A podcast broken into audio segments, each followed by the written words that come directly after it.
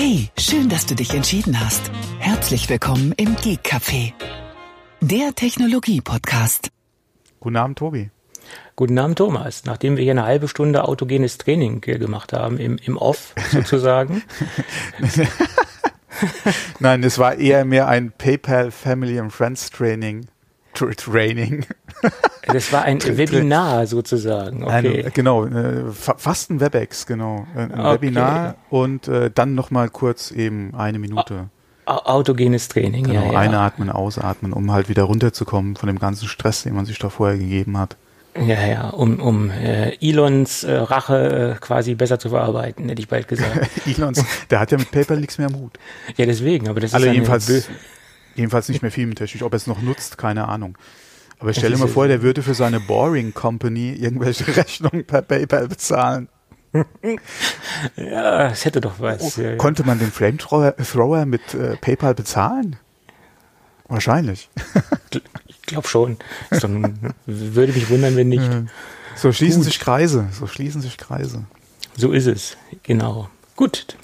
Bevor wir tief in unsere Sendung hier einsteigen, äh, unterstützt uns auch heute wieder die Firma Rademacher. Und später in der Sendung gibt es noch eine kleine Produktbesprechung. Und deswegen machen wir es am Anfang heute ganz, ganz kurz. Auf jeden Fall sagen wir schon mal recht herzlichen Dank für die Unterstützung.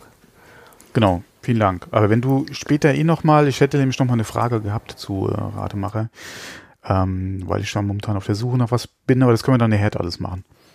Gibt es da nicht was von Rademacher? Ach nee, das war was anderes. Okay. Das ist was äh. anderes. Wobei diese Zwillinge sind wir jetzt in einer anderen Werbung begegnet. Und ich noch so, äh, ist das hier hm, hm, hm, Werbung? Aber das war was ganz anderes. Aber das waren ja. die hm, hm, Zwillinge. Okay. Mhm. Okay. Also es war Ani und, und Danny. Keine okay. Ahnung, wie sie heißen. Nein, Ani und Danny, Twins, Danny DeVito und Arnold Schwarzenegger. Oh, ich habe jetzt ein bisschen oh. ganz weit ausgeholt. Ah, ja, ich habe mir eben noch gedacht, äh, ein Kollege von mir hat nämlich heute gerade äh, über diesen Film gesprochen. Und mhm. nicht noch so, äh, der Tobi, äh, dass der die Namen von den Damen weiß. nein, also nein, ich glaube nicht, dass die, dass die Arnie und Danny heißen. Okay, das glaube ich jetzt weniger. Keine Ahnung, wie die heißen. Ja. Aber weil so bestimmt nicht. Gut. weil man weiß es nicht. Ja. Aber lass uns doch mal versuchen, irgendwie in die Technik-Ecke zu kommen. Mit, mit der ja. Brechstange versuchen wir das jetzt mal. Final Cut Pro lässt Drittanbieter ja, ich will jetzt nicht sagen Apps, aber Extensions zu. Nennen wir es mal Workflow Extensions oder so nennt es Apple zumindest.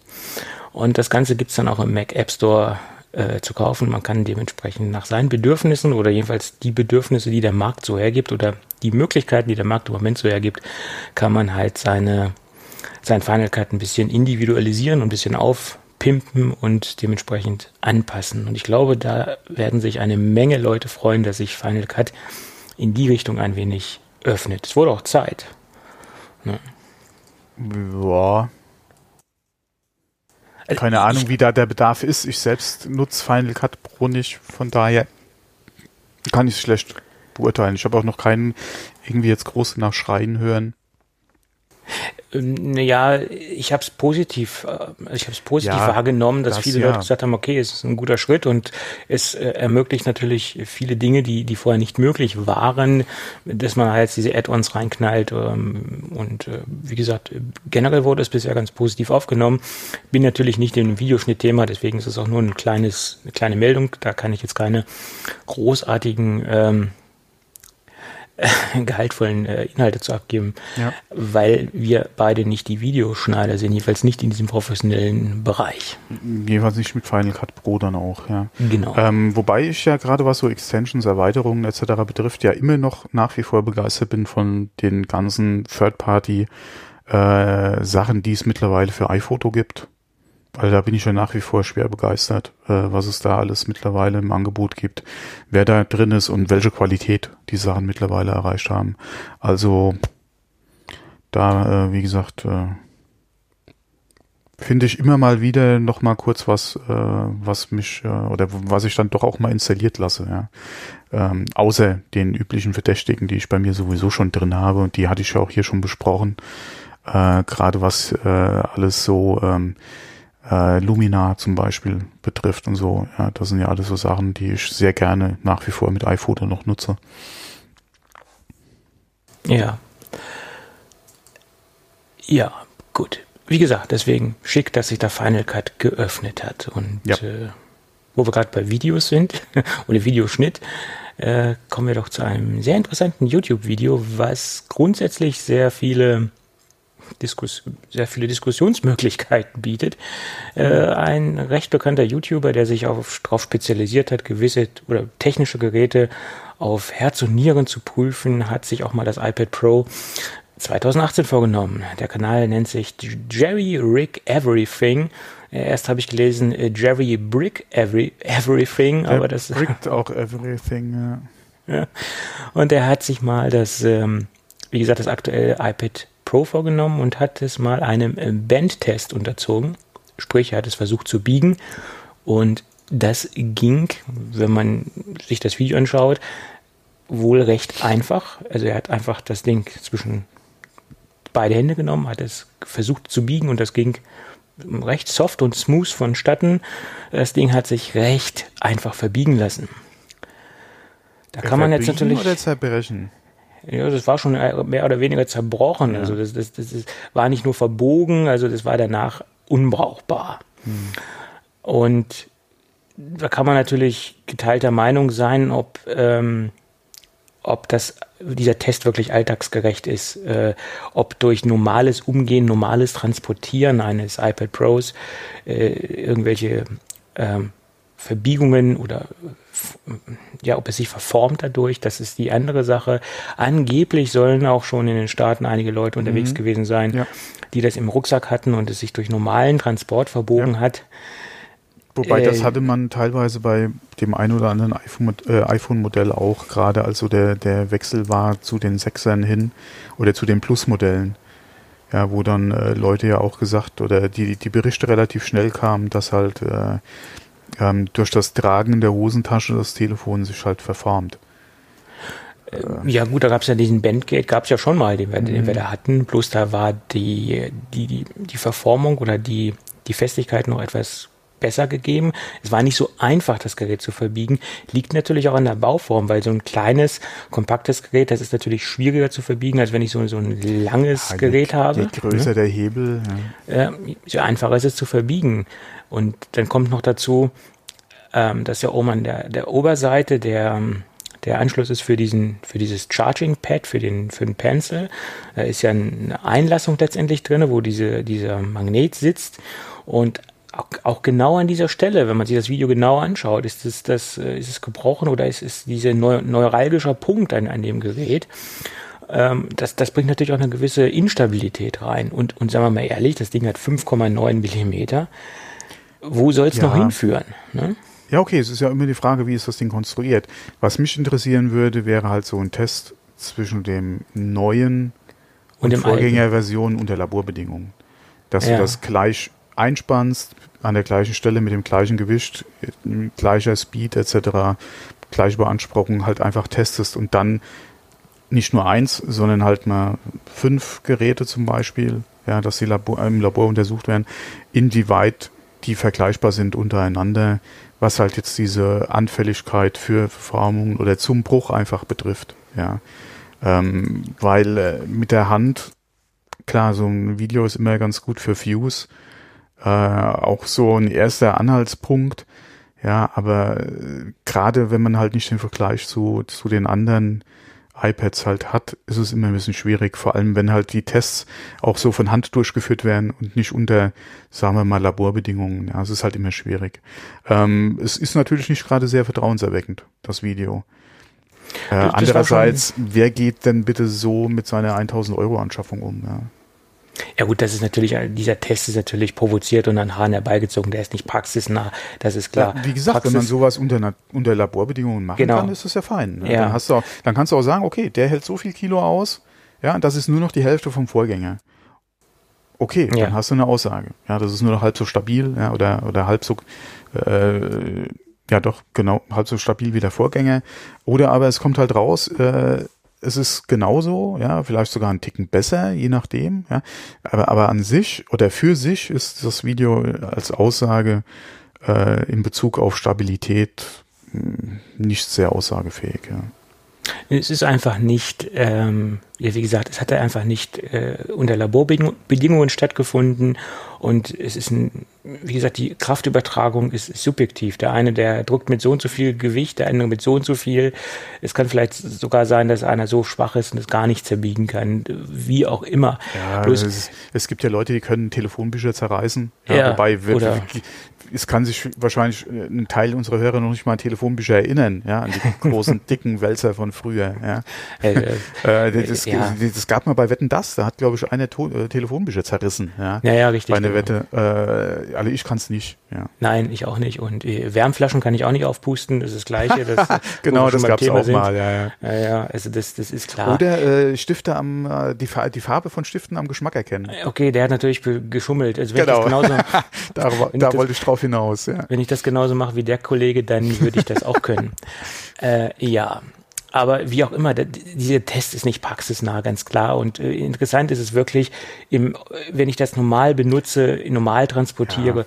wenn es sich dann verbiegt, dann ist es natürlich schlecht. Und ich, ich gehe auch davon aus, dass dieses Gerät nicht so stabil ist wie das Vorgängermodell. Liegt natürlich auf der Hand, weil es halt auch dünner ist. Ja, muss ne? nicht zwangsweise sein. Wenn, wie gesagt, ja. von der, vom Design her die Integrität bzw. die Stabilität äh, so optimiert wurde, dass es halt zum Beispiel wie der Vorgänger wäre, dann hast du da zumindest mal ein gleich stabiles iPad. Es, wir, wir, wir wissen wir, äh, wir wissen es einfach nicht. Ja, ja, ja eben wie gesagt, einfach nicht. Äh, und wie gesagt, dann kommt es ja auch wieder darauf an. Ich würde das zum Beispiel nicht einfach so in meinen, Lab in meinen Rucksack reinwerfen oder generell in eine Tasche. Ich bin eh so ein Hüllenfan, hätte es schon mal in der Hülle. Ist natürlich immer die Frage, wie stabil ist die Hülle? Ja, was ist sonst noch in der Tasche drin? Ähm, und welche Tasche, Tasche benutze ich auch? Ja, ich habe ja meistens Taschen, die ein spezielles Laptop-Fach noch haben oder auch ein iPad-Fach. Ja, und da sieht's ja vom, vom Schutz her auch nochmal ein bisschen anders aus. Und ähm, ich gehe halt auch mit so Sachen ein bisschen anders um. Okay, Telefon ist nochmal ein ganz anderes Thema, äh, aber gerade was jetzt meine Rechner oder auch meine iPads betrifft, da bin ich schon recht sorgfältig und achte darauf, dass da äh, unter normalen Umständen, ja, und ein bisschen Plus noch, da auch nichts passieren kann. Ähm, mir ist auch bis jetzt noch nie Laptop kaputt gegangen, ja, noch nie äh, irgendwie ein Display oder auch bei den iPads noch nie was gewesen, ja, iPhone oder überhaupt generell ein Smartphone, ganz anderes Ding. Äh, da hatte ich auch schon mal Defekte ja, oder was, äh, was kaputt gemacht, äh, beziehungsweise mir ist was runtergefallen. Aber was meine Laptops und iPads betrifft, mh. ja, ja, wie gesagt, äh, das Video hat mich natürlich auch ein bisschen sensibilisiert, noch mehr als vorher. Also wenn ich mir so ein iPad Pro zulege und es transportiere, dann mit einem besseren Case, als es vielleicht im ja. vorher geplant hätte. Also da bin ich jetzt ein bisschen sensibel geworden, ganz ehrlich, klar. Aber also ich sehe für mich jetzt keine Veranlassung, irgendwie noch mehr aufzupassen. Als ich, ja. wie gesagt, eh schon sorgfältig mit den Sachen umgehe.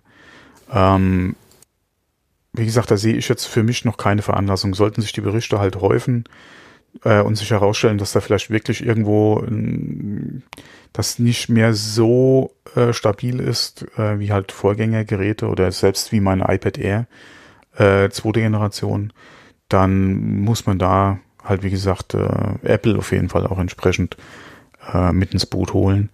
Ähm, aber ansonsten, wenn das, wie gesagt, ich sehe da momentan für mich keinen Grund, äh, irgendwo da jetzt äh, das Ding nur noch äh, verpackt in einem Aktenkoffer oder in so einem Hartschalen-Ding zu transportieren oder in einem mhm. Otter-Case oder sowas zum Beispiel. Ja. Das ist dann schon wieder Overkill, meiner Meinung nach. Ja. Ja. Ähm, wie gesagt, es ist ein sehr subjektiver Test und äh, das muss man halt unterstreichen, dass mhm. das nicht so unbedingt repräsentativ ist, wie wir das gerne hätten. Ja aber trotzdem äh, ein Video, was einen kalt den Rücken runterlaufen lässt, wie ein Schauer über den Rücken laufen lässt. Ne? Ja, es ist halt schade, wenn sowas halt äh, kaputt geht oder mutwillig ja, zerstört wird. Ne? Ein, ein, Channel, den ich mir eigentlich ganz gern angucke, das ist ja immer so Will It Blend. Ja, da geht's ja nicht nur um iPhones oder so, sondern da werden ja ganz andere Sachen noch in den Mixer gesteckt. Aber das ist halt auch der Hersteller vom Mixer, ja, der macht halt da gerne ein paar Videos, was sein Mixer alles kaputt kriegt. Da sind auch schon einige iPhones und so drin gelandet, ja. Äh, das ist eigentlich immer so ganz witzig, auch wenn er komplette äh, Besen oder sowas halt durch, durch den Mixer halt schickt. Ähm, das ist immer ganz witzig, ja, aber das ist halt immer schade, wenn, wenn du halt Sachen siehst, die halt wirklich richtig viel Geld kosten, die dann da quasi halt für ein Video dann zerstört werden. Das ist halt immer, ja. Ja, das ist äh, nicht so ja. schön. Mhm. Ja, aber okay. Ähm, müssen wir mal die ähm, Tage, Wochen beobachten, ob es noch mehrere. Ach so, äh, lass mich doch mal gucken, gibt. ob die Aufnahme überhaupt läuft. Aha. nee, nee, alles okay. Ja, willst du dir einen Schreck einjagen? Ja, nee, ich hatte, äh, ich habe normalerweise immer das Aufnahmefenster hier so, dass ich hier den, den, den, den roten Punkt halt immer sehe und habe nur diesmal das Safari-Fenster ein bisschen verschoben.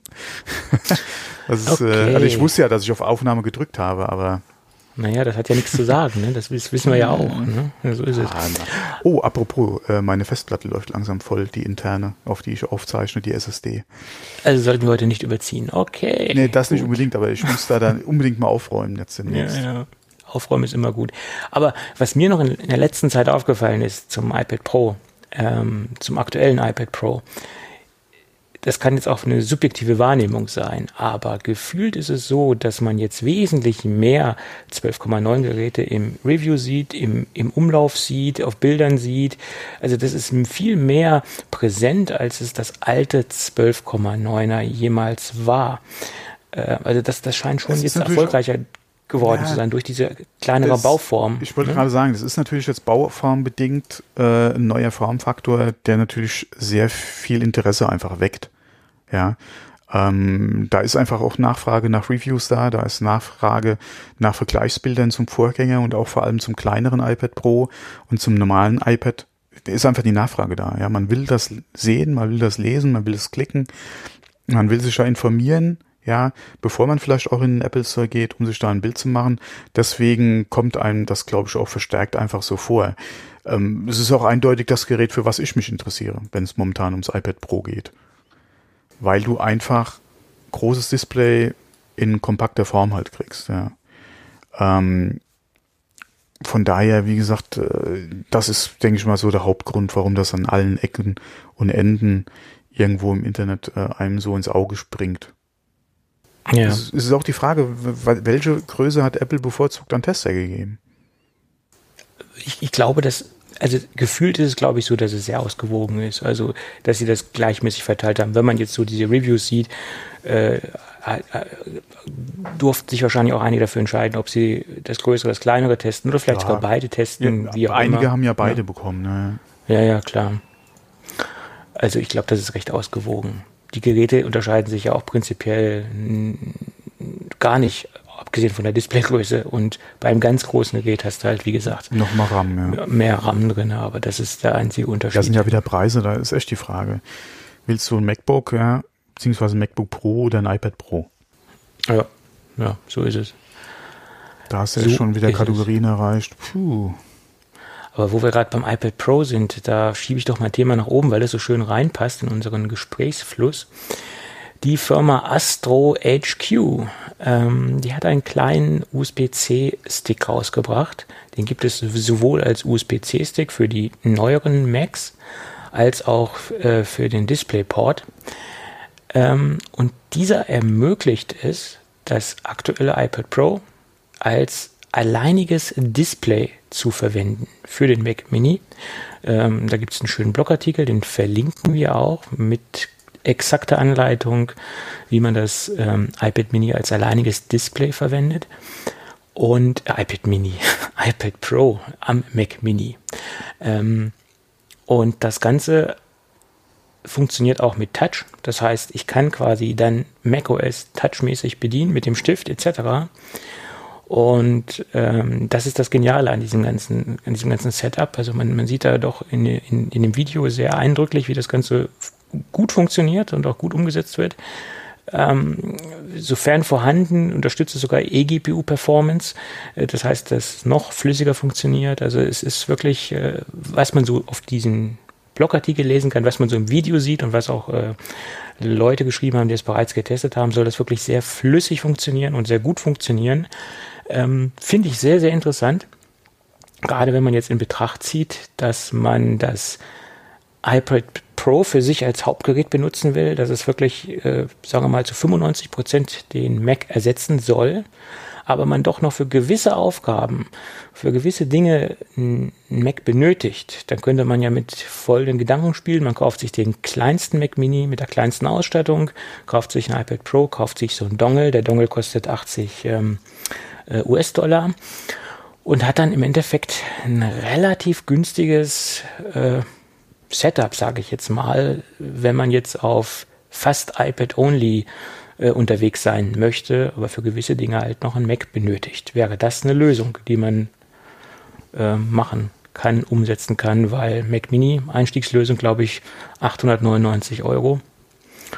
Äh, ja. Was das auf jeden Fall, also ich habe den Bericht ja auch gesehen, beziehungsweise äh, den Artikel dazu.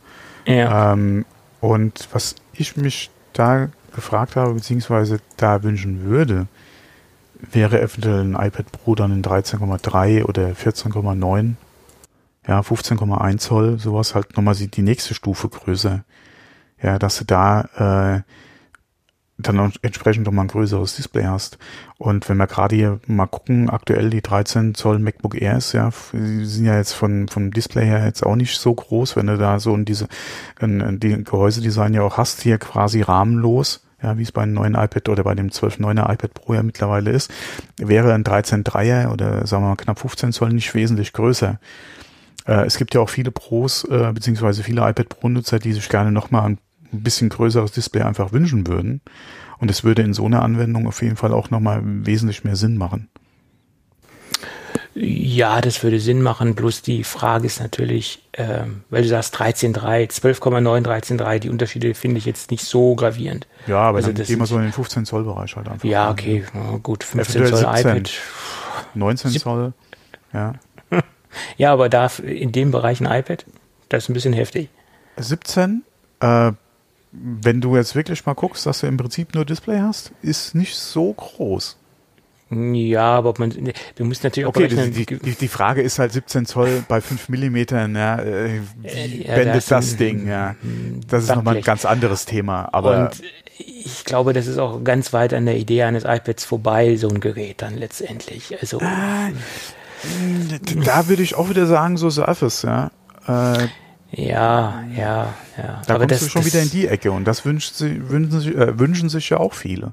Ja, dass Apple einfach in diese Richtung Touchscreen äh, geht und das ist ja noch das nächste, was du momentan dran kommst. Ja, das iPad mit diesem Dongle ja, äh, an einem Mac, das ist das nächste, was du an iPad mit Touch-Oberfläche, also an, an, an einen Mac, sagen wir mal, mit Touch-Oberfläche einfach rankommst. Ja. Ja, aber ich, ja, da muss man ja auch wirklich sich im Klaren sein, dass das für, für 17 Zoll für Couchsurfing und, und für, für das Konsumieren. Da, das ist wieder ein komplett anderer Anwendungsfall.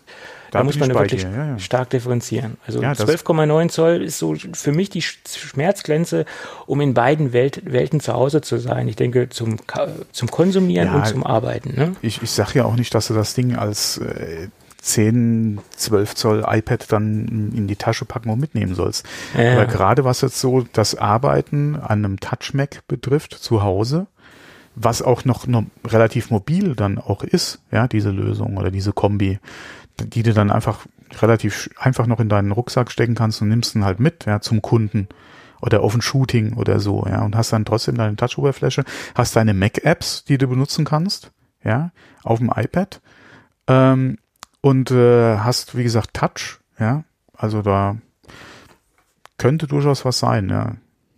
Ja, man hat ja gesehen, die, die gute Dame, die im Video mit dem iPad gearbeitet hat, die hat ja das Ding dann auf ein, äh, hat also quasi macOS laufen lassen, hat das Gerät mit aufs Sofa genommen und hat dann in macOS gearbeitet. Genau. Das sah jedenfalls in der Theorie und in diesem gestellten Video sehr, sehr gut aus. Ob das praxistechnisch dann das genauso ist, halt, ja, das ist halt ist die halt, Frage. Genau, es ist halt die Frage, wie flüssig ist einfach die Übertragung des Bildsignals an, an das iPad. Ja. ja. Das ist so. Und ja, ich wie meine, viel das ist Lag hast du da einfach drin, vor allem wenn du gerade jetzt zum Beispiel mit dem Pencil arbeiten willst und willst da äh, irgendwas äh, an, an Zeichnungen oder so machen, ja, was auch relativ zügig schnell gehen soll. Wie ist einfach der Lag, ja. Das ist mit so einem Ding, ja. Ja, wie gesagt, das ist ein Marketingvideo. Äh, Man muss es wirklich in der Praxis sehen. Aber, aber dieses Video und äh, dieser Stick und so, das hat schon bei mir zumindest so viel Begehrlichkeiten geweckt, dass ich es gerne mal testen würde. Ob ich da jetzt einen, An einen Anwendungsfall für habe, ist eine andere Sache. Aber ich würde es gerne mal testen. Aber dafür mich jetzt ein extra Mac Mini und ein iPad Pro. äh, Der gute Stick, das ist das kleinste Problem, aber die anderen beiden Komponenten, das ist natürlich ein bisschen heavy. Fährt er eigentlich noch? Wer fährt noch? The Stick? Äh, wen meinst du jetzt den Rennfahrer? Oder wen meinst du jetzt? Es gibt einen Rennfahrer, der heißt Stick. Äh, ja, welche Fernsehserie? Genau. Nee, komm, äh, ist okay. Manchmal gucken wir nicht die gleichen Dinge, die, ähm, äh, glaube ich, nicht die gleichen Dinge. Da bin ich, manchmal bin ich auf dem falschen Dampfer unterwegs. Nee, Äh, egal, aber wo wir gerade beim iPad waren, da werfe ich Ja. auch gerade noch kurz äh, zwei Sachen rein. Wir Ja, hatten ja mal. schon drüber gesprochen, wo ich gemacht habe, hier, wenn Photoshop kommt, wenn Lightroom etc., iPad Pro, ist eine Sache, die ich mir auf jeden Fall, äh, oder was es mir schmackhafter macht, mir ein iPad zu kaufen, äh, wo ich schwach werden kann. Jetzt äh, wurden gerade zwei weitere Apps vorgestellt fürs iPad. Äh, beziehungsweise Beta läuft, äh, beziehungsweise es wird halt demnächst kommen. Und zwar ist das äh, einmal Darkroom 4 fürs iPad. Da ist momentan die Beta, kann man sich anmelden über Testflight äh, und kann äh, sich dann äh, auf jeden Fall Darkroom testweise mal angucken. Sieht sehr vielversprechend aus. Darkroom 3 gibt's ja aktuell auch schon für äh, das iPhone, was eigentlich auch ein sehr schön gelungenes Programm ist. Äh, auf dem iPad, finde ich, macht's noch nochmal mehr Sinn. Ähm, sieht sehr gut aus. Link ist in den Shownotes drin. Kann, denke ich auf jeden Fall. Ist es ein Link oder habe ich nur die Überschrift? Nee, ist ein Link. Der Link ist in den Shownotes drin. Kann man sich mal angucken. Äh, auf jeden Fall sehr spannende Geschichte. Dann genauso noch ein weiteres Programm, Raw Power 2.0, gibt's auch bereits für iOS. Es gibt sogar eine Mac-Version davon. Ähm, entwickelt von einem ehemaligen Apple-Mitarbeiter, der schon äh, an, äh, nicht Lightroom, an, ähm, meinst du, mir fällt jetzt der Name ein, Aperture zum Beispiel gearbeitet hat, ein iPhoto. Ähm, sehr interessantes Ding. Äh, bin mal gespannt. Also das ist auch so eine App, was ich mir gerne mal angucken würde. Äh, Raw Power 2.0, Link ist auch in den Shownotes drin. Und ähm, ich denke, so ein iPad Pro, gerade das 12er mit Stift äh, für die Bildbearbeitung, ist eine Sache, die könnte ich mir sehr gut vorstellen. Wird immer interessanter. Ja, das, das weckt Begehrlichkeiten. äh, Vor allem- immer mehr. Äh, Vor allem, äh, dann Lightroom hat ja jetzt auch wieder gerade ein Update rausgebracht äh, mit Stiftunterstützung, also dieses äh, Double Tap äh, ähm, für den neuen Pencil, ja, da ist jetzt Unterstützung mit drin. Also auch sehr spannend, das Ganze. Ähm, und gerade wenn ich mir vorstelle, wenn du halt dann mit dem Ding auf der Couch sitzen kannst, ja, äh, und musst da nicht oder ver ja, kannst auf der Couch sitzen, musst nicht am Rechner, am Mac äh, irgendwie sitzen und da deine Bildbearbeitung machen, ähm, der ja dann doch hier, wie gesagt, im Office steht, ja, und äh, das Leben abends findet eigentlich mehr im Wohnzimmer statt. Ähm, wenn ich dann mal Zeit habe, gerade wenn du halt dann das iPad auf der Couch hast und kannst dann hier äh, jemanden oder ich in meinem, in meinem Fall hat meiner Frau äh, dann auch mal das zeigen, wo du gerade dran arbeitest, ja, oder dann auch mal gerade was so Color Grading beziehungsweise äh, das Bearbeiten und, und Aufbessern beziehungsweise einfach das Entwickeln, ja, der, der, der RAW-Bilder betrifft, dann auch mal fragen kannst, ob das, ja, was sie davon hält, ähm, beziehungsweise ob du es vielleicht nicht übertrieben hast mit deiner Entwicklung, ja, äh, was ja auch mal passieren kann. Ähm, das ist schon, wie gesagt, wa- was, was würde ich gerne machen. Ja. Mich schreckt ja immer noch so ein bisschen gerade der Preis bei den iPad Pros ab. Gerade wenn man mal guckt, wenn man da so äh, ja, rechts unten klicken will, ja, wie es so schön heißt. Ja, Ja, wird's ja dann doch sehr schnell, sehr teuer. Aber die Möglichkeiten, gerade mit den Apps, die jetzt kommen und gerade wenn halt auch Photoshop und andere ja, Sachen kommen, da ist ja so viel mittlerweile angekündigt, ähm, würde ich gerne machen. Ne? Ja, ja, das, das ist das Problem, ähm, der Anschaffungswiderstand, wie man so schön sagt. Äh, noch nicht mal. Das Problem ist, was will ich sonst noch alles oder würde ich ja. gerne mit dem Gerät machen? Und Podcasting, muss man ja wirklich mal äh, so sein, ist noch nicht so die Domäne von einem iPad Pro. Äh, ja. Ähm, von daher, äh, das ist ja auch so ein Teil und dann halt so viel Geld für eine Sache äh, zu investieren, mit der du dann doch nicht alles machen kannst. Ja, also Podcasting geht bedingt, solange du zum Beispiel nur für dich selbst was auf, also nur ein, ja, ja, Monologe hältst, kannst du das wunderbar damit machen, kannst ja, du auch äh, Soundinterfaces anschließen etc. Es gibt ja auch Software dafür, da kannst du ja schon sehr viel machen. Nur so eine komplette Podcast-Produktion, wie wir es machen, gerade wenn du halt auch noch Gäste etc. dazu holen willst oder einladen willst, ist halt nicht so einfach, ja. Genau. Und äh, bin ich da nicht bei, ja, wo bin ich denn? Gerade über was sehr Interessantes für den Podcast oder im Podcasting-Bereich drüber gestolpert. Ähm, war das bei Instagram? Keine Ahnung. Ja. Weiß nicht, da gibt es ja viele Dinge mittlerweile fürs iPad Pro, also die jetzt kompatibel sind, Interfaces etc. Also da ah, hat sich eine Menge getan. Wo finde ich denn bei Instagram nochmal die Sachen, die ich ah, gespeichert habe? Hier. Äh, gucken wir doch einfach mal. Ich glaube, bei den gespeicherten Einträgen habe ich mir was man soll doch nicht während der Sendung googeln oder Instagrammen oder suchen. Nee, das war nicht Instagram anscheinend. Schade. ja, zu viele Quellen. Vor allem, da sind nicht alle. Das kann auch nicht sein, oder? Ja. Gut, aber bevor oh, wir so uns. Viele süße bevor, Hundebabys. Ach du lieber Gott, er ist Instagram. Man merkt's. Bevor wir uns jetzt hier in ähm, in dein Instagram vertiefen. Lass uns auch mal im Programm weitermachen. Ich war schieb da mal. Ja, war anscheinend auch kein Instagram. Da ist es nämlich nicht bei den gespeicherten Beiträgen. Schade. Das ja. war irgendwas mit Podcast, Pod, Pod Road, Road. Äh, sagt dir ja wahrscheinlich auch was. Ja, natürlich, der australische Hersteller von äh, Audio. Äh, genau, Zubehör. weil die haben ein neues Zubehör für Podcaster vorgestellt. Und ähm, Ach, scheiße. Das sagt man nicht. Äh, ja. Lass uns lieber in der Sendung weitermachen, ja, weil deine genau. Suche interessiert wahrscheinlich die Hörerschaft sehr wenig. Hoffe ich mal. Oh, Vermute ich mal. Wer sich für Podcast-Produktion interessiert, findet es bestimmt sehr spannend. Ja, aber ich finde es nicht. Eben. Wenn du das es war auf jeden Fall Road. Die hatten da was Neues jetzt am Start. Ja, das sind die, die immer dann, wenn sie mal twittern, gleich 20 Tweets auf einmal raushauen und dann kommt wieder tagelang nichts. Äh, Finde ich ein bisschen gewöhnungsbedürftig. Ähm, Roadcaster Pro, da ist er. Den gibt's doch aber schon lange. Nee. Nein, Dem dieses, äh, dieses Mischpult mit. Äh, Ach, ein Mischpult. Ich, ich dachte, du äh, jetzt Mikrofon. Es gab nämlich auch ein Mikrofon, was so hieß. Nee, da, da hast du nämlich, äh, unter anderem kannst du da einen, einen Anrufer zum Beispiel per iPhone mit reinholen äh, und der kriegt ein minus eins direkt als äh, Kanal zurück. Also das ist schon sehr interessant, das Ding.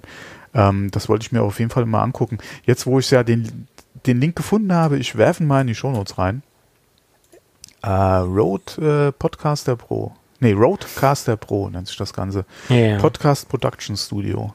Ah, da muss das, ich mal unseren, unseren Kontakt bei Rode anschreiben.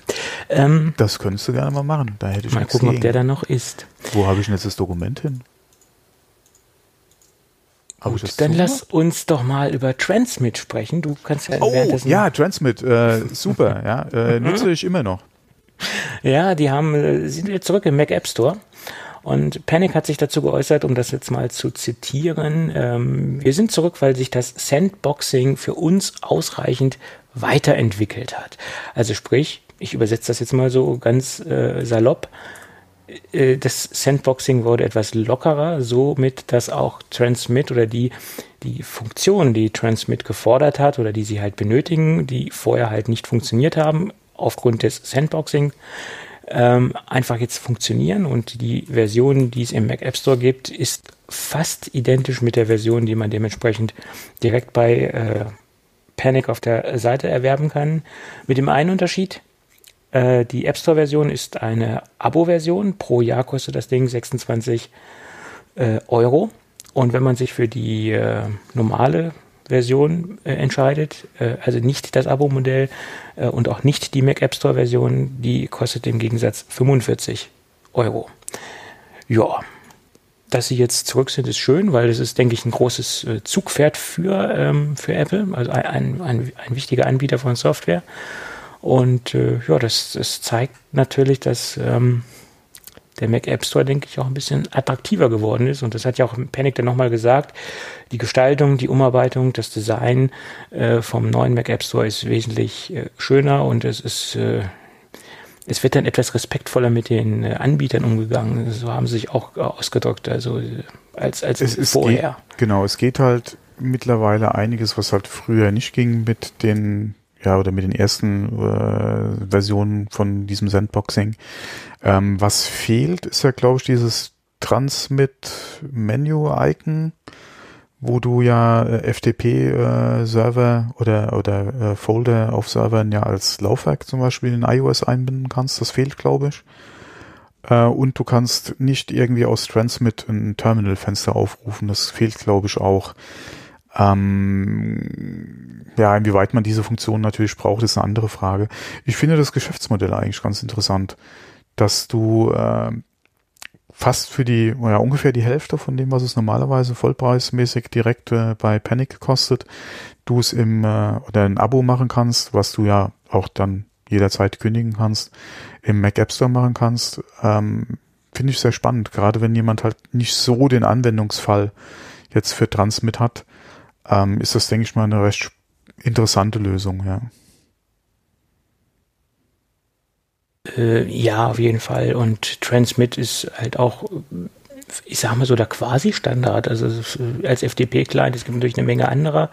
Ja, aber wenn man alle, halt schaut, ist alle, Transmit weit verbreitet, extrem weit verbreitet. Es ist natürlich auch ein Pro-Tool, das muss man auch eindeutig sagen. Die ganzen Funktionen, die du hast, äh, auch gerade was so den Vergleich von äh, Verzeichnissen auf deinem Rechner mit dem Server betrifft zum Beispiel oder auch Serververzeichnisse untereinander, äh, Copy- und Backup-Funktionen, die du äh, oder auch Automationen, die du mit äh, Transmit machen kannst, das sind Sachen, die sich natürlich direkt an einen Pro-Anwender einfach oder an einen Semi-Pro oder an jemanden, der einfach die, den Bedarf an diesen Funktionen halt richtet. Ja. Wenn man überlegt, es gab vor langer Zeit ähm, oder es gibt ja immer noch ja, als FTP-Client auch einen, den ich sehr gerne nutze, das ist Forklift ähm, den der Programmierer äh, mal, glaube ich, im App Store für 89 Cent oder so rausgehauen hat äh, in der Aktion und da haben natürlich, ja, der, der hat sich verkauft wie geschnitten Brot, ja, äh, in der Aktion einfach. Und für 0815 ja, ist Forklift auf jeden Fall zu empfehlen. Es gibt ja auch andere äh, FTP-Clients unter äh, macOS, ja, die äh, auch ihren Job tun, ja, die äh, entweder kostenlos sind oder um einiges günstiger als, als äh, Transmit. Aber Transmit, wie du es schon gesagt hast, das ist in meinen Augen eigentlich der Mac FTP-Client äh, mit einem Funktionsumfang, ja, viel mehr. Also mir würde nichts einfallen, was man sich da noch zusätzlich wünschen würde äh, oder könnte. Und äh, das ist äh, ein Tool, ja, also gerade ja, als, als, ja, ich sag mal, als Pro ja, kommst du um Transmit eigentlich nicht drumrum, ja, also meiner Meinung ja, nach. Genau. Äh, andererseits ist Panic ist ja auch kein Unbekannter, ja. Ähm, die machen ja auch noch andere sehr gute Software, ja, von daher äh, bin ich ja sowieso äh, so ein Panic-Fan, ja, nutze ja andere Software von denen auch noch. Ähm, von daher, also falsch machen kann man mit Transmit auf jeden Fall nichts. Ja, man muss halt wirklich wissen, ob man den Bedarf an der Software einfach hat, weil äh, selbst die 25 Dollar im Jahr ist ja auch nicht geschenkt. Ja.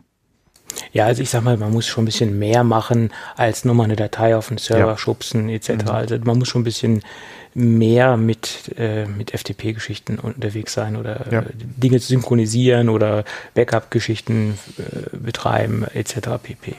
Da muss schon ein bisschen mehr dahinter sein, als nur einfach mal eine FTP-Datei äh, eine Datei auf den Server schubsen. Mhm also ich glaube mal für die meisten Dinge, wie du, wie es du eben schon gesagt hast, reicht Forklift. Und Forklift hat auch schon einige Dinge drin, also Verzeichnisvergleichen etc. Das sind ja relativ elementare Dinge, die auch schon in, in, in vielen normalen FTP-Clients drin sind.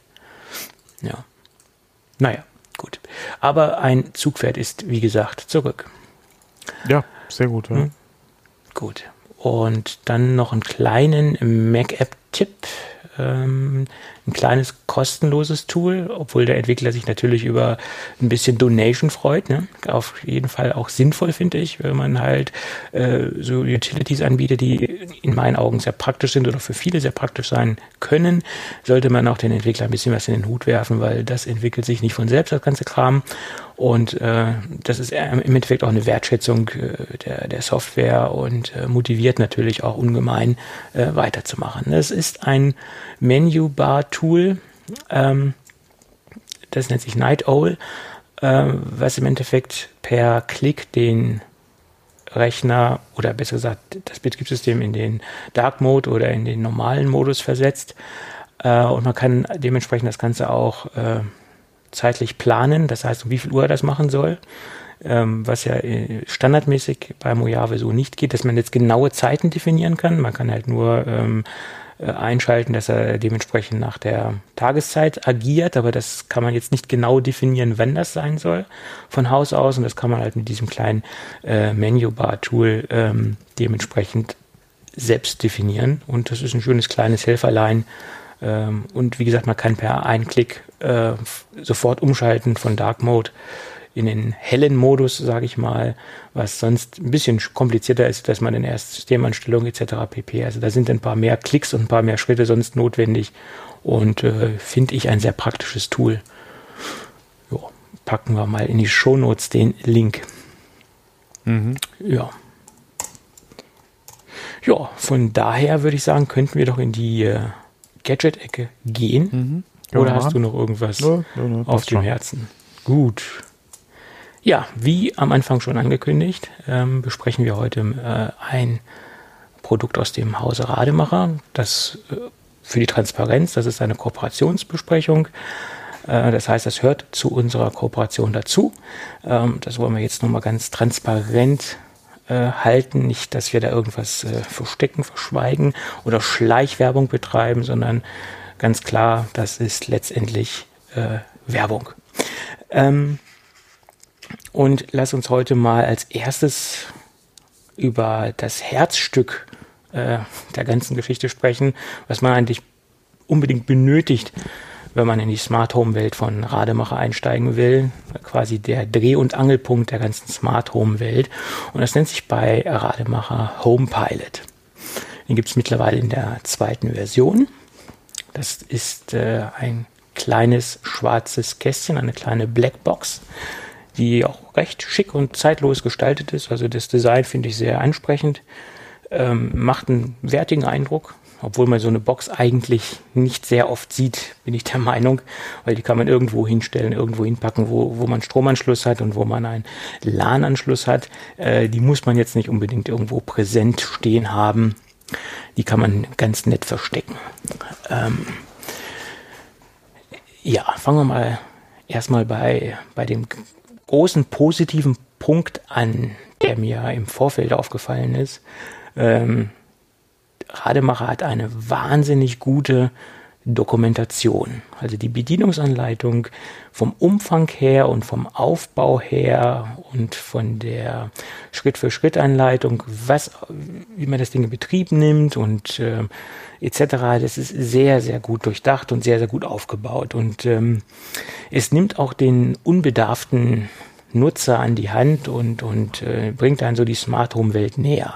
Und äh, ich bin der Meinung, wer sich halt äh, für diesen Home Pilot entschieden hat oder für das ganze Rademacher Ökosystem, ähm, der ist auch als ähm, völliger Anfänger gut bedient und, und wird auch gut durch dieses äh, oder gut an die Smart Home Welt herangeführt. Also da muss man jetzt nicht extrem viele Vorkenntnisse haben. Ich sag mal, derjenige, der eine Fritzbox in Betrieb nehmen kann, der kann auch einen, einen Homepilot in Betrieb nehmen.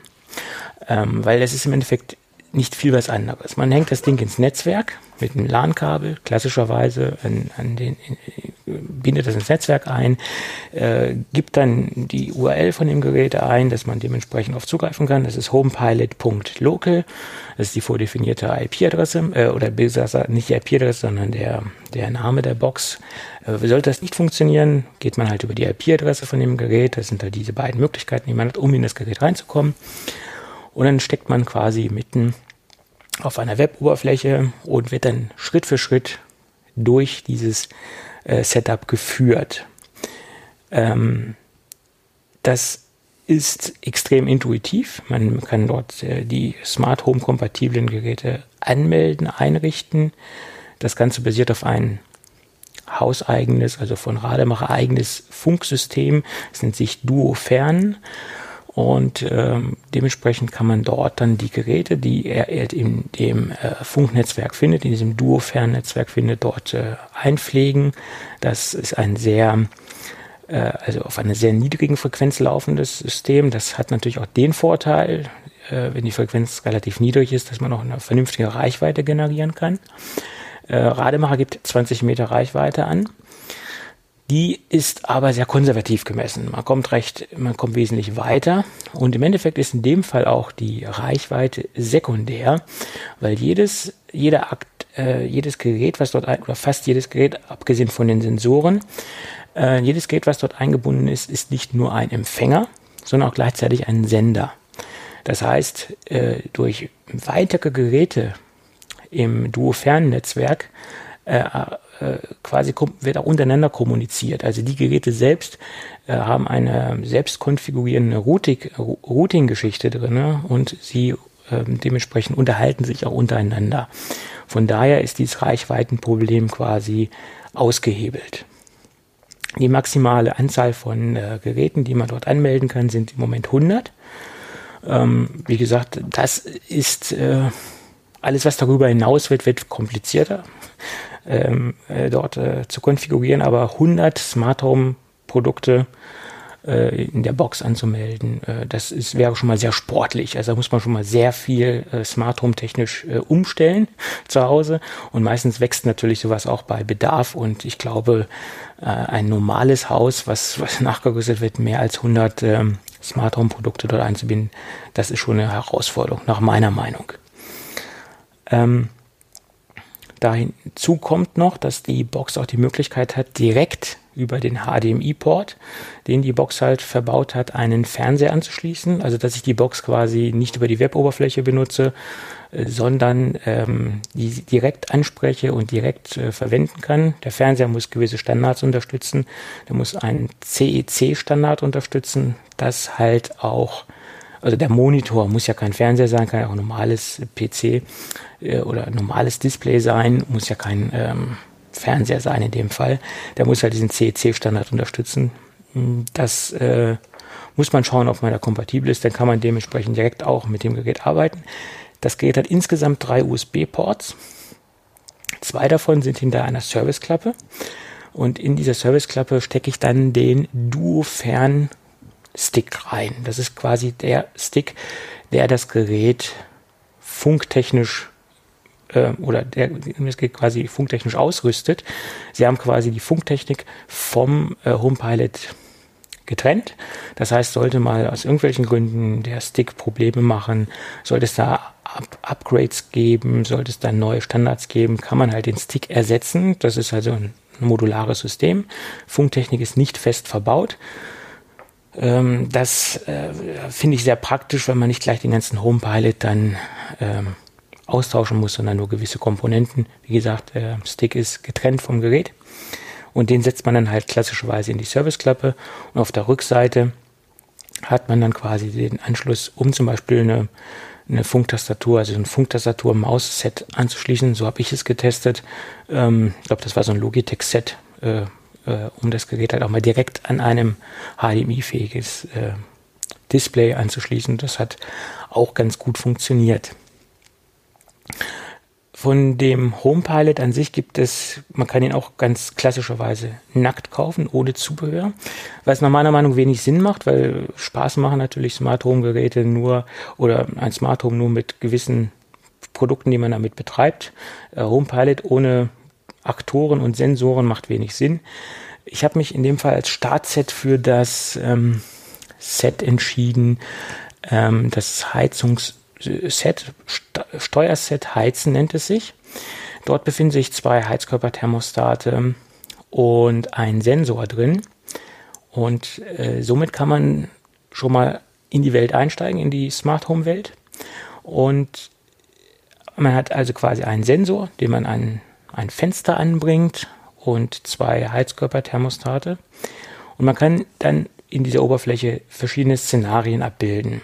Zum Beispiel Fenster ist geöffnet, merkt er über den Sensor, äh, Heizkörper wird runtergedreht, runterge, äh, ja, Temperatur dreht sich nach unten, etc. Also solche Szenarien sind dann halt möglich. Also wenn man mit Sensoren arbeitet, kann man in, in dieser Oberfläche eine Menge, Menge äh, Szenarien abbilden. Das Ganze ist äh, sehr gut über einen Assistenten geführt, also und, und sehr gut erklärt. Also durch diese Oberfläche also ich sage ja mal, wer eine Fritzbox konfigurieren kann, das sage ich jetzt zum zweiten Mal, der kommt auch mit diesem ganzen äh, System klar. Es ist genauso gut und strukturiert aufgebaut wie die äh, Fritzbox-Oberfläche.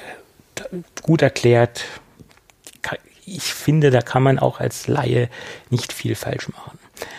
Und sollte man da immer noch irgendwo hängen bleiben, gibt es ausführliche äh, Dokumentation in Videoform auf der Rademacher-Seite. Es gibt einen YouTube-Kanal, es gibt einen Blog und es gibt eine Dokumentation und es gibt auch noch eine Hotline, die man, äh, deutschsprachige Hotline, logischerweise zum normalen Ortstarif anrufen kann. Also da wird man nicht im, im Regen stehen gelassen.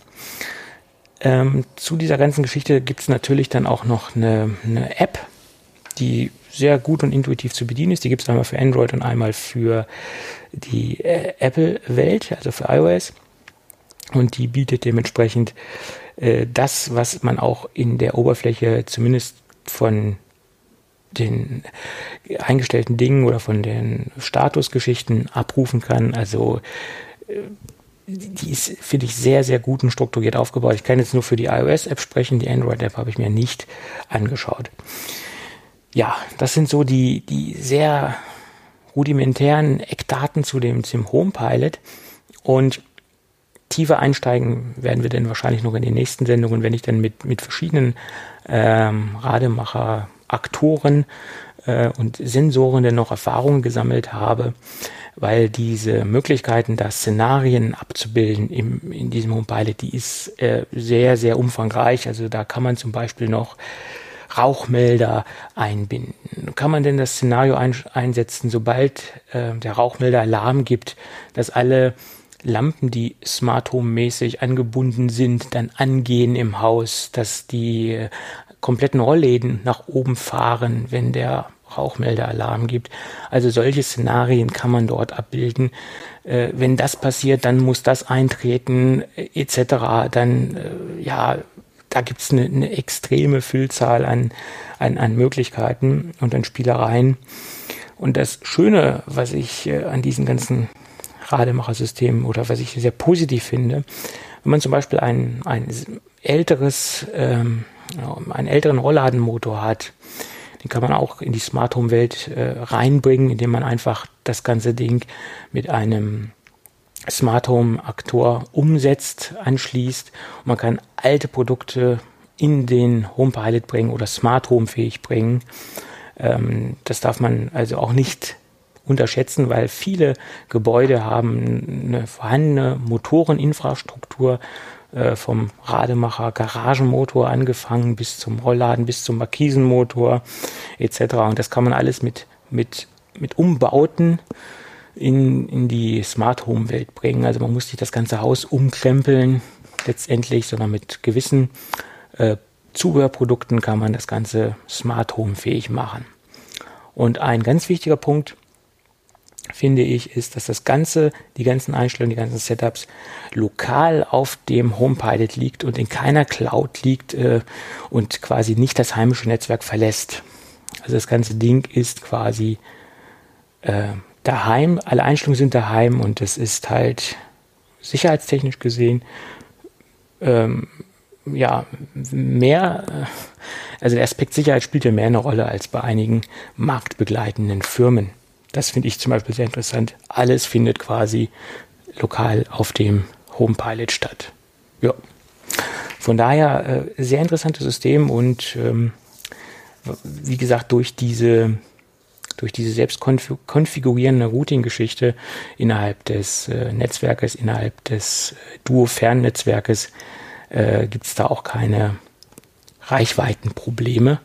und man hat dann auch nicht die Probleme, dass man irgendwelche Kabel wild durch die Wohnung ziehen muss, weil das Ganze basiert auf einer Funktechnologie. Ja. Das war soweit mein kleiner Überblick über den Home Pilot. Der war relativ rudimentär, aber wir werden sicherlich noch dazu kommen, ein bisschen tiefer in die Materie demnächst einzusteigen.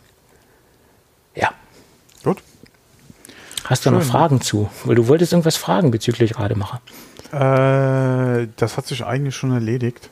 Okay. Ähm, ich habe ja hier Rademacher bei uns äh, für die Rollläden drin. Das sind ja auch diese, ähm, sag mal, äh, diese Gurtwickler, die du, äh, ähm, wo der Motor ja nicht im Kasten sitzt, sondern äh, im, im, Gurtwickler, im Gurtwickler selbst. Im Gurtwickler, sitzt, genau. genau. Mhm. Habe ich ja hier bei uns äh, an, ja, im, äh, an den Fenstern sitzen. Also wo, an den normalen Fenstern, an den großen oder an äh, äh, Wohnzimmer, in diesem Riesending hast du natürlich einen Motor oben im Kasten drinnen sitzen, aber bei den Fenstern habe ich überall diese Gurtwickler und ähm, hatte die ja überlegt, durch aktuellere Modelle von äh, Rademacher zu ersetzen, weil ich habe ja Strom alles ja schon am Fenster liegen, das ist ja jetzt nicht, nicht das Thema. Ähm, aber ich habe gerade gesehen, dass diese Funkready-Dinge nicht viel teurer sind als die Standardteile. Es gibt ja auch dieses, diesen, es gibt ja mehrere Sets von, genau. von diesem Homepilot. Ja, es gibt ja auch ein Homepilot-Set mit Gurtwicklersystem genau. dazu. Dann bist du nicht im, im Set Heizen unterwegs, sondern im Set, ich weiß gar nicht, wie es jetzt genau heißt, Gurtwickler-Set oder Rollladenset. Ich habe ja, keine Ahnung, wie es heißt. Ja. Aber es gibt ja da verschiedene Zusammenstellungsmöglichkeiten, ja. Genau. Und wenn man mal überlegt, was so ein einzelner Gurtwickler kostet und was das Set kostet, ist es ja, wenn man eh dann überlegt, gerade was es da noch an anderen Möglichkeiten äh, gibt, ja, an, äh, wo, wo, du eben schon erwähnt hast, dann ist es eigentlich fast ein No-Brainer, äh, zu dem Set zu greifen.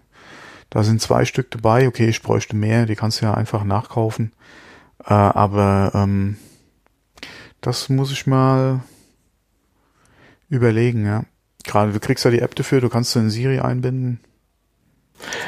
Es wurde jetzt auch Google Assistant fähig, das Ganze, ja. das, das neueste Upgrade mhm. quasi oder Update, was stattgefunden hat. Also es, es finden da ja laufend äh, Erweiterungsprozesse statt äh, und man, man sieht ja auch, dass die ständig entwickeln und sie sind extrem aktiv, was, was ihre Dokumentation angeht, was ihren Service angeht. Also da, da merkt man, dass die total äh, rührig sind, äh, was, was da ja, wobei, ganzes Smart Home Thema angeht. Wobei, wenn ich ja ehrlich sein muss, es gibt eigentlich keinen Anlass, die alten auszutauschen. Die funktionieren nach all den Jahren ja immer noch hervorragend. Ja, da ist keiner kaputt. Das Einzige, was hier wirklich kaputt ist, ist halt so ein äh, Lichtsensor. Ich habe ja, oder sind ja alle mit Lichtsensor ausgerüstet, damit die halt äh, entsprechend bei Sonneneinstrahlung halt runterfahren äh, äh, und dann halt für äh, ja entweder für Schatten sorgen, beziehungsweise dass halt nicht geblendet wirst hier im Büro zum Beispiel. Äh, der, mit dem Lichtsensor, da hat mal die Katzen, als sie neu waren, äh, im Wohnzimmer halt so ein Kabel geschrottet, ja. Ähm, aber ansonsten, ja, keinerlei Probleme. Ja. ja. Null Probleme. Das, das, Einzige ist, dass die ab und zu mal, wenn hier ein längerer Stromausfall ist, äh, oder zuletzt auch, als der Strom abgestellt wurde, einen halben Tag, dass da äh, der ein oder andere mal die Programmierung verliert. Aber die sind ja auch so relativ schnell und einfach, selbst die alten, ja, programmiert. Ja, und das sagen wir jetzt nicht, weil Rademacher unser Sponsor ist, weil nee, ich habe die ja hier schon vorher, lange ja, vorher. Eben, ja. weil das war das Zufall. Ich glaube, am ersten Tag, als wir gerade mal erwähnt hatten, hatte ich es ja schon erwähnt. Ja, ja nein, äh, das wollte ich gerade sagen, weil wir haben ja schon Monate vorher mal über Rademacher gesprochen. Ja, der genau. aufmerksame Hörer, der, der wird sich noch dran erinnern. Und da war ja. Rademacher äh, nie auf unserem Zettel als Kooperationspartner. Mhm. Und deswegen freut es mich halt so, dass, dass wir auch im Vorfeld schon ohne irgendwelche Kontakte zu Rademacher zu haben, jedenfalls nicht zum, zum Marketing von Rademacher, äh, wir da äh, die jetzt im Boot haben und, und gut überzeugt darüber sprechen ja, können. Vor allem, also, vor allem, das ist ja auch ein wirklich ein schöner Sponsor äh, oder, ja. oder halt eine schöne Kooperation, die man da hat, weil das sind Produkte, die man eh schon jahrelang im Einsatz hat. Eben, eben. Ähm, von denen man wirklich überzeugt ist. Ja, und dann hast du halt die Möglichkeit, ähm, oder man findet da zusammen für so eine Sache, das ist doch toll, ja. Eben. Also es macht ja auch Spaß, für ein Produkt Werbung zu machen, hinter dem, man stehen kann. Äh, ich würde jetzt hier nicht für irgendeinen Kram Werbung machen, was ich. Ja, ist es in dem Fall noch Werbung, wenn man eh. Äh, ja, im ja. Prinzip ist es schon Werbung, klar. Natürlich aber, ist es Werbung. Aber das ist ja jetzt äh, nichts, was man nicht aus Überzeugung dann auch äh, ohne irgendeine Kooperation empfehlen würde. Ja. ja, genau. So ist es.